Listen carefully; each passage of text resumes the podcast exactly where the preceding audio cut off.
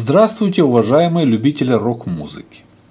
Сегодня я завершаю свой скрупулезный анализ ставок наших рок-музыкантов за свои выступления. И напоминаю, что я провожу этот анализ для того, чтобы понять, жив ли еще рок-н-ролл, а также для того, чтобы подтвердить истинность своей теории о том, что выполнение всего лишь навсего шести несложных требований является необходимым и достаточным условием того, чтобы стать рок-звездой и зарабатывать приличные деньги своим музыкальным творчеством. Ну, либо убедиться в несостоятельности своей теории. Валащук СД пишет вам эссе Жизнь и рок-н-ролл Валащук СД В первую очередь я хочу проанализировать творчество выходцев из одного и того же музыкального коллектива и понять, почему у них разные финансовые результаты.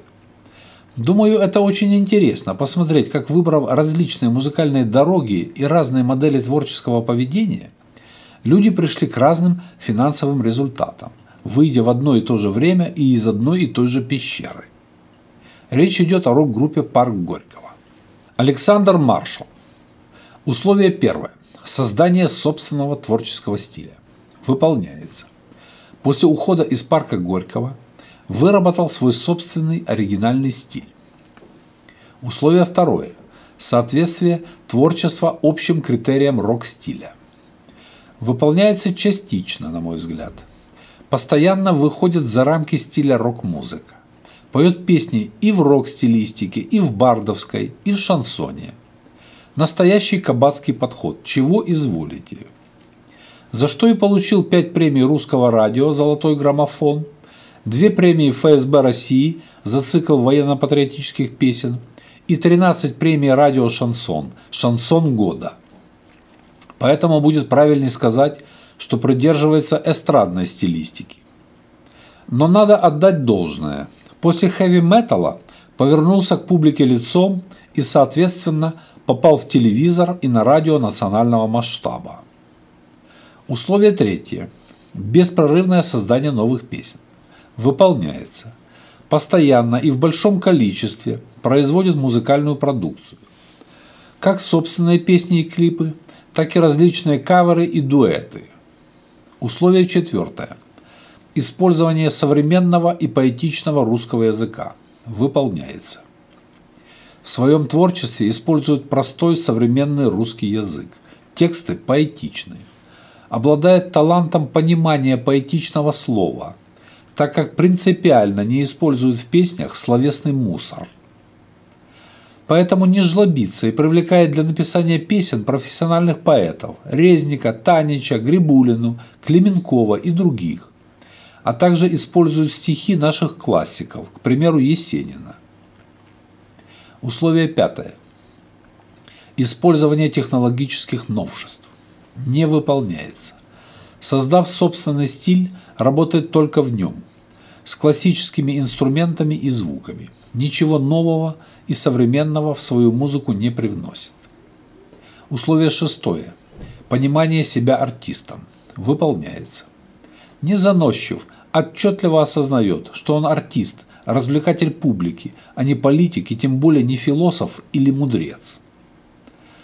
Патриотический настрой и огромный репертуар разностильных песен делает его желанным гостем на любом корпоративе или государственном празднике. Тем не менее, финансовый результат всего лишь 1 миллион 260 тысяч рублей. И это полностью объяснимо в свете моей теории. Не выполнены очень значимые второй и пятый пункт. Он выпадает из рок-стилистики – работает в кабацкой парадигме «спрос порождает предложение», а не наоборот, предлагая собственную музыку. И не идет в ногу со временем, используя только традиционные гармонии, инструменты и звучание. Поэтому его ставка не может быть равной ставкам культовых музыкантов. Я имею в виду тех, которые стильны в квадрате и постоянно применяют технологические новинки. Еще один бывший участник парка Горького, Николай Носков. Знаю, что болел, но уже, слава богу, выздоравливает. И 9 декабря будет давать свой первый после болезни сольник в Крокусе. Обязательно буду присутствовать. И затем отчитаюсь перед вами в своих мыслях вслух. Условие первое. Выполняется. После ухода из парка Горького выработал свой индивидуальный, ни на кого не похожий стиль. И так же, как и Александр Маршалл, отошел от детского хэви-металла, повернулся к публике лицом и в стилистике приближается к эстраде.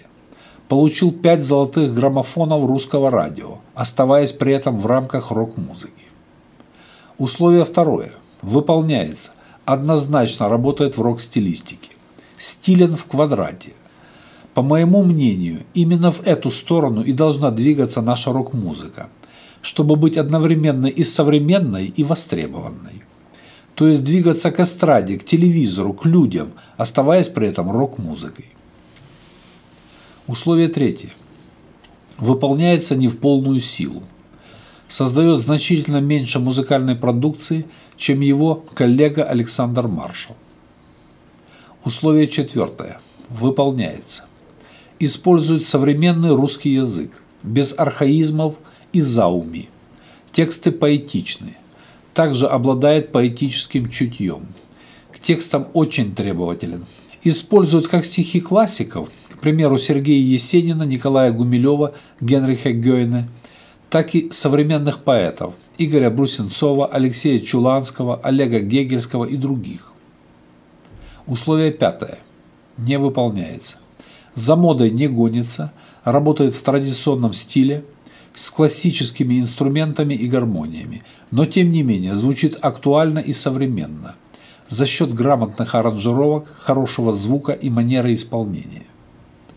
Условие шестое. Выполняется. Четко осознает, что он артист, служитель сцены. Политика, пророка или властителя дум из себя не корчит. Востребован – у взрослой, патриотичной, образованной и взыскательной публики. Финансовый результат – 1 миллион 700 тысяч рублей. Намного ниже, чем у лидеров рейтинга, но на 30% выше, чем у Александра Маршала. И согласно моей теории, это вполне объяснимо. У Носкова, точно так же, как и у Маршала, не выполняется пятое условие по технологическим новинкам. Назвать их остромодными исполнителями нельзя – они традиционалисты, поэтому выпадает огромная часть молодежной аудитории. Но зато выполняется второе условие – о нахождении в рамках рок-стилистики, которое делает Носкова стильным в квадрате. Поэтому, несмотря на отставание от маршала в производстве музыкальной продукции, опережает его в финансовом результате.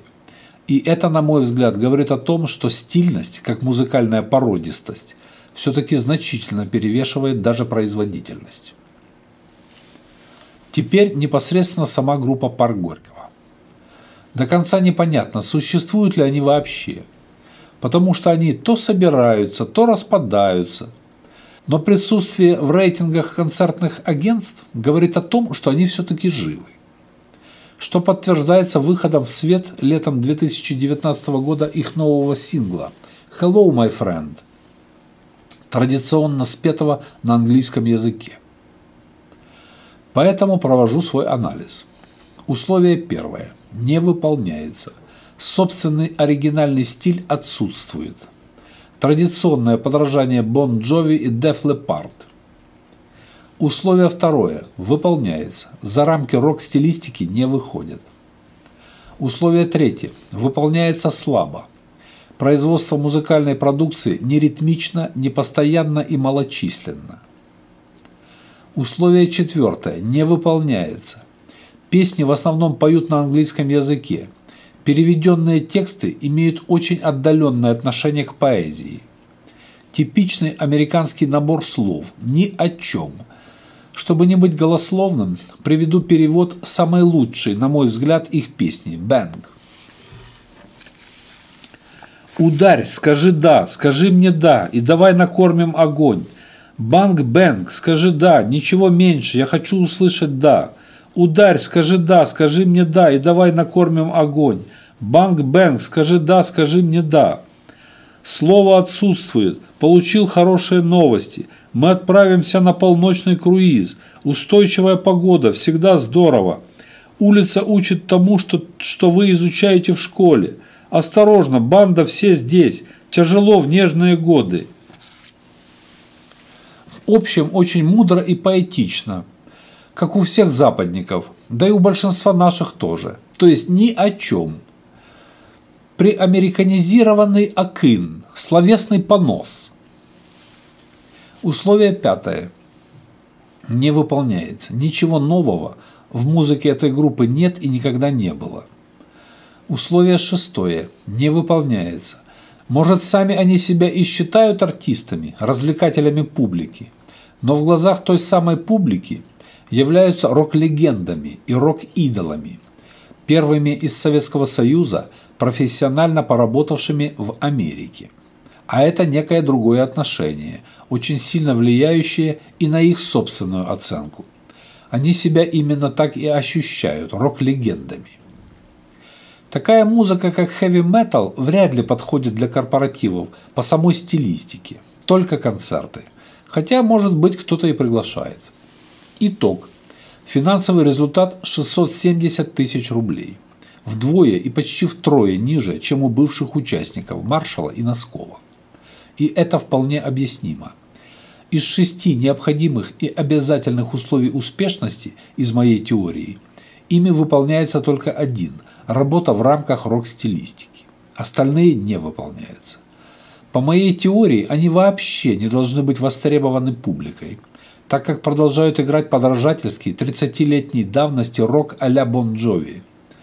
Однако, на мой взгляд, их вытягивает профессионализм, заработанный за долгие годы работы, в том числе в США, а также наработанный репертуар и ностальгические воспоминания взрослой публики по золотым временам русского рока. Вот такие вот разные пути и, соответственно, разные финансовые результаты участников одной и той же группы. И так как мною было принято решение больше не грузить вас длинными блогами, то далее в сокращенном варианте дам оценку творчества еще нескольких коллективов и их финансовых результатов в свете своей теории шести несложных условий, выполнение которых позволяет зарабатывать много денег. Показательно застревание во времени группы «Круиз». Некогда, в 80-е годы, группа играла очень приличный хард-рок и для создания своих песен привлекала профессиональных поэтов, либо использовала поэтическую классику. По музыке группа уверенно шла в сторону эстрады, в телевизор. Затем что-то перещелкнуло в головах людей, и они решили повернуться к публике седалищем – стали ударяться в подростковый хэви-метал. Первые металлические песни были очень даже ничего. Во мне живет железный рок, во мне живет металл. Но в любом случае, это уже было движение в обратную сторону, от телевизора, от людей.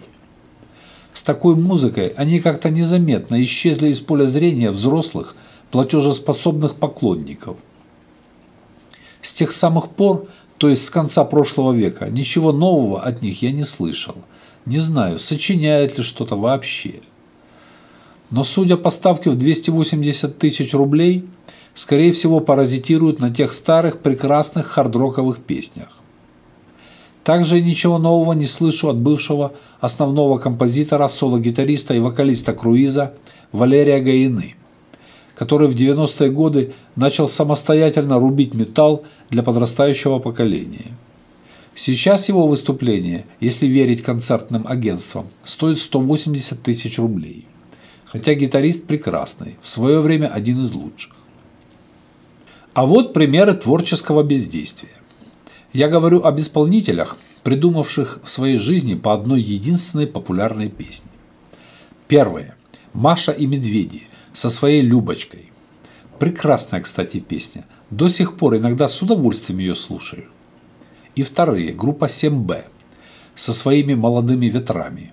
Тоже хорошая оригинальная работа. Но результат – ничего нового не делания. Ценовая категория в 200 тысяч рублей. В той же ценовой категории уже давно не выдающие ничего нового братья Грим, которые в свое время также очень уверенно шли в телевизор к людям, оставаясь в рамках рок-стилистики. Очень интересные показательные ставки некогда популярных стебных групп и кривляк типа звуков му, аукциона, манго-манго и запрещенных барабанщиков. Их ставки также находятся практически в самом низу иерархической лестницы. И это объяснимо. Без интересной музыки и поэзии вся эта бесконечная ржачка и кривляние очень быстро надоедает публике. Тем более, что нового они ничего не демонстрируют, а то, что было смешно и актуально 30 лет назад, сейчас вызывает только грустную улыбку. Музыки приличной им создать не удалось, да они и не пытались. Они всем своим творчеством с самого начала говорили, да мы ж понимаем, что не умеем играть, ну так мы ни на что и не претендуем, мы ж так поприкалываться вышли, так что вы нас строго не судите. Так до сих пор и прикалываются над своим прошлым. Послушав их музыку, я прям как и не пропадал никуда на 30 лет. Время остановилось. Но и за такую музыку готовы платить какие-нибудь застрявшие во времени человеки или люди, желающие вспомнить советский маразм. Немного таких человеков, и платить они готовы немного, но все равно такие люди есть. Петр Мамонов просит за свое кривляние 400 тысяч рублей. Оригиналы и кривляки из аукциона – 300 тысяч. Манго-манго – 225 тысяч рублей. А запрещенные барабанщики готовы кривляться за 175 тысяч. Но в любом случае, эти группы вызывают у меня уважение. И за свои прошлые заслуги, и за то, что работают, несмотря ни на что.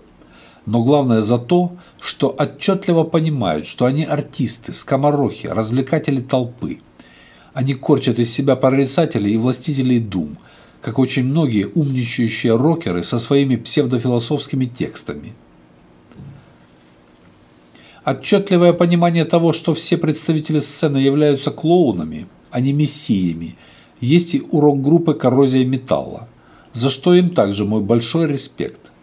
Чуваки не корчат из себя мудрых рокеров, а выступают по желанию публики либо как обычная рок-группа, без всяких изысков, за 330 тысяч рублей, либо вместе с секс-шоу за 425 тысяч рублей. И в заключение отмечу ставки передвижных рок-музеев «Аракс», «Ариэль» и «Цветы». Вызов ветеранов рок-музыки на корпоратив обойдется от 220 до 300 тысяч рублей. Тоже ничего нового не сочиняют. Про технологические новинки, как вы понимаете, упоминать не стоит.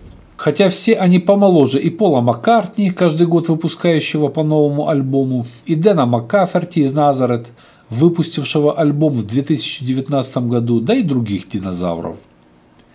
Я извиняюсь, что отметил не всех рокеров, а только тех, с чьим творчеством знаком поближе. Может быть, в следующий раз в качестве примеров буду приводить другие коллективы. Но для меня главное было подтвердить свою теорию и определить тенденции. Поэтому, подводя итог этому небольшому и, конечно же, очень субъективному анализу, должен констатировать следующее. Первое. Пациент, я имею в виду рок-музыку, скорее жив, чем мертв. И на фоне однообразного до неразличения российского R&B, куда организованной толпой переместилось большинство наших попсовиков, а также на фоне нашего доморощенного российского рэпа с редкими и кратковременными вспышками типа фейс, наш родной русский рок еще как жив – что подтверждается тем, что второе, оригинальные и чистопородные, то есть работающие в чистой рок-стилистике и беспрерывно сочиняющие рок-музыканты значительно опережают по стоимости и звезд эстрады, и даже оперных див, не говоря уже про всяких рэперов. Третье. Поддержка друзей из радиостанций очень сильно повышает стоимость выступлений даже посредственных музыкантов. Но есть опасность эффекта окончания тяжелой ротации, когда твое творчество начинает оценивать реальная жизнь. Не каждый выдержит когнитивный диссонанс между представлениями о собственной гениальности и стоимостной оценкой твоего творчества реальной жизнью в рублях. Четвертое. Повторить музыкальный подвиг группы Eagles с их отелем «Калифорния» еще никому не удавалось. То есть с одной, даже очень популярной песней долго сыт не будешь. Пятое. Стебаться и кривляться на сцене всегда очень весело и забавно, но это не приносит желаемых и долгосрочных дивидендов. Шестое. Билеты в передвижные музеи рок-музыки сильно подешевели, но все равно еще в цене. И, наконец, седьмое. Не знаю, как у вас, но у меня, когда я гляжу на верхние цифры ставок в таблице, в голове почему-то автоматически всплывает анекдот про слона, который, по словам учителя, может в день съесть 300 килограммов травы и веток. На что ему один шибко грамотный ученик сказал, съесть он может съест, да кто же ему столько даст? И под конец еще несколько слов. Конечно же, многие подписчики из моего анализа ничего нового не узнали, так как являются давними любителями рок-музыки, и все это им давным-давно известно. Но для меня, как недавно вылезшего из пещеры и начинающего рок-музыканта, проведенный анализ был очень полезен, так как я увидел, в каком направлении надо двигаться и что делать, чтобы зарабатывать приличные деньги, занимаясь рок-музыкой. Теперь такой анализ буду проводить постоянно, с периодичностью где-то в полгода, чтобы знать, куда дует ветер, и использовать в дальнейшем его силу, а не мочиться против ветра. И в завершение хочу исполнить вам песню по мотивам одной русской поговорки – о том, что без напряжения мозгов, труда и риска забраться на верхние строчки приведенного мною хит-парада проблематично. Песня, как обычно, исполнена группой Волощука СД в классическом, аутентичном рок-стиле, который я еще не успел забыть, так как только недавно вылез из пещеры. На этом с вами прощаюсь. И не забывайте подписываться на наш канал, чтобы быть в курсе, что почем на российском музыкальном рынке. До свидания, друзья.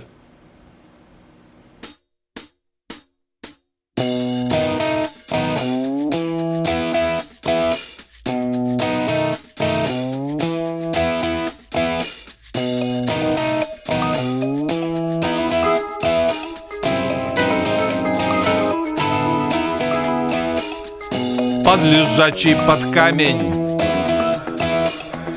И вода не течет. Кому хочется пряник Тот его испечет. Кому хочется денег Тот идет их ковать. Зная, что доведется рисковать и пахать. Кому хочется славы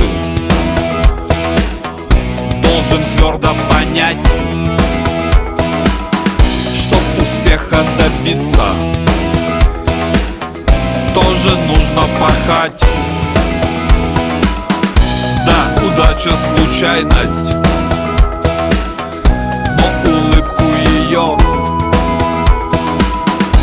чаще может увидеть. Кто трудами живет Нам уяснить бы четко и ясно Чтобы по жизни у нас не стряслось. Если мы сами себе не поможем То не поможет ни царь и ни бог. И уяснить бы четко и ясно что мы в состоянии стать кем захотим Сильным и смелым, знатным, богатым. Только от нас все зависит самих.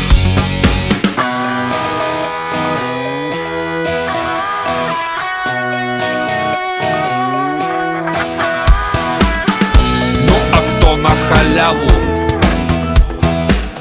Жизнь мечтает прожить Должен знать, что придется Нищим прихвостнем быть. Должен знать, что придется Ползать и угождать. По команде кружиться Лаять, выть и скакать. Должен знать, что придется свою душу марать. За объедки, обноски. На людей клеветать. Должен знать, что придется. Чужую прожить. Свои мысли не помнить. Про призвание забыть Нам уяснить бы четко и ясно Чтобы по жизни